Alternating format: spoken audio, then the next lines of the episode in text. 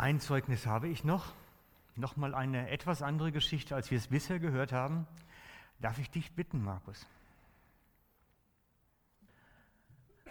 Bei dir war es nicht die Gesundheit, du hast was anderes Schwieriges durchgemacht. Ähm, erzähl uns doch mal, was dir geschehen ist. Ja, also das Ganze hat angefangen, dass ich, also ich bin 16 Jahre in einem Geschäft jetzt und nachher hat es eine massive Veränderung gegeben, weil wir übernommen worden sind von einem Konzern. Und nachher hat eigentlich das Unglück angefangen für mich. Und ich habe bis zu dem Zeitpunkt habe ich auch nicht gewusst, was Mobbing ist. Also ich habe es nie erfahren so. Und bin zwei Jahre massiv unter die Räder gekommen. Also ich habe echt gelitten. Mhm. Es war für mich eine Qual, gewesen, an einem Morgen ins Auto zu hocken und auf die Arbeit zu fahren. Und meine Frau und ich haben praktisch jeden Abend gebetet, dass doch eine Änderung passieren mhm. Und die ist dann passiert am 19. Mai von diesem Jahr.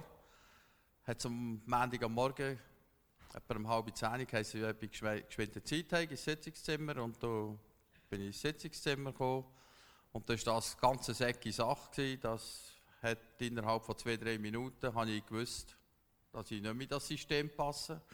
Also da hat er zu mir einfach gesagt, äh, du passt nicht mehr in unser System. Und das war es dann gewesen. und dann konnte ich zusammenräumen und mhm. bin freigestellt gewesen, mit sofortiger Wirkung.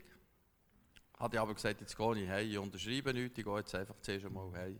Und ich weiss noch, ich bin heimgefahren, das war irgendwie wie im Traum, gewesen, da mhm. über, äh, über den Jura zu fahren.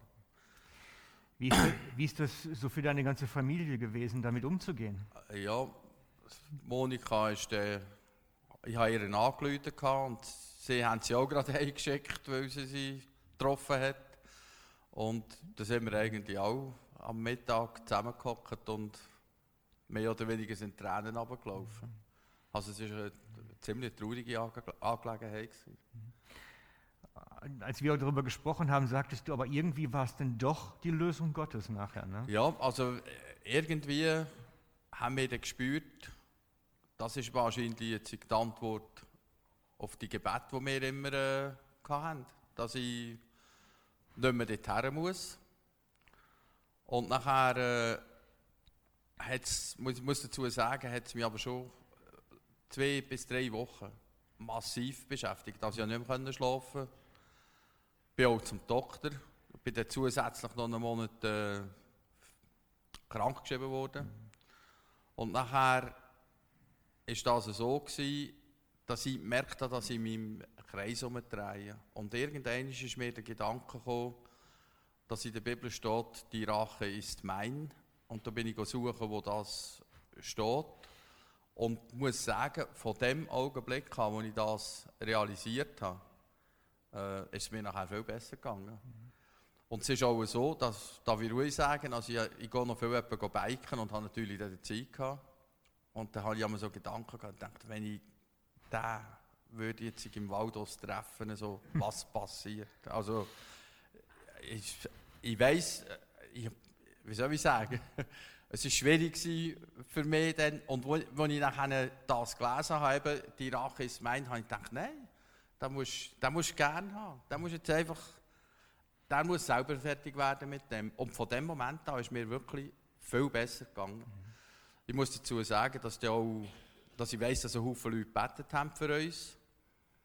Und äh, möchte an dieser Stelle auch danken für alle Gebete, die wir haben dürfen erfahren Und das spürt man irgendwie auch. Was ist dann nachher geschehen? Ich meine, du bist jetzt, du hast eine schwierige Zeit gehabt, dann durftest du ruhig werden. Und wie hat sich dann aufgelöst? Ja, und das Ganze ist jetzt äh, ist so weitergegangen. Also ich bin nicht mehr ganz der Jüngste, das ist ja, sieht man. und ich hatte lange habe ich gedacht, ja, komme ich echt da irgendwie wieder runter.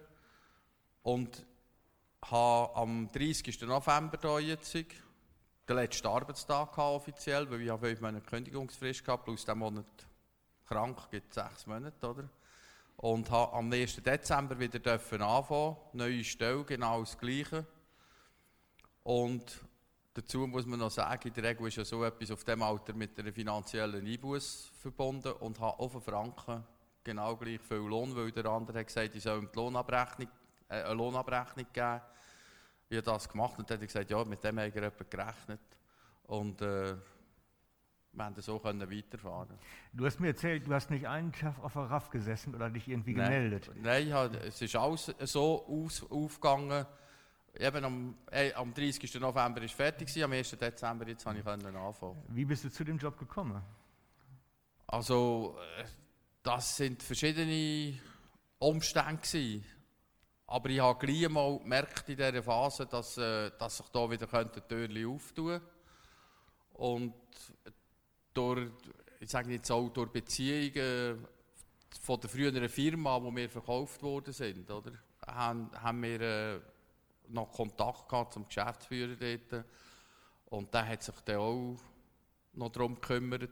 Und für uns ist es, äh, ist es einfach ein grosses Wunder gewesen, dass ich auf dem Alter noch, noch eine Staffel arbeiten Ja, ohne dass du eine Bewerbung geschrieben hast. Ja, und ich, ich habe nie, Bewer- das muss man noch dazu sagen, ich habe keine Bewerbung geschrieben, ich habe keinen Lebenslauf, nichts. Das ist alles irgendwie äh, so, wie sagt man dem, übergangslos ist das gewesen. Genial. Wie ist das so von deiner Glaubensentwicklung her?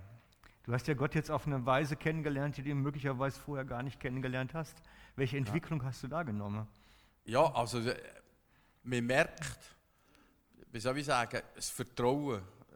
Ich habe müssen, ich habe müssen lernen vertrauen und ich glaube, dass, äh, das ist mir eingefahren. Also es ist, es ist schon schwierig, einfach immer zu sagen, ja, Gott schaut schon, aber durch das, dass man ja auch immer mehr Fortschritt gesehen hat, ist, äh, ist es eigentlich gut gegangen. Und ich glaube auch, dass ich heute mehr Vertrauen habe als äh, vor dieser Situation. Ganz herzlichen Dank, Markus, dass du bereit warst, uns zu erzählen von deinem Erleben.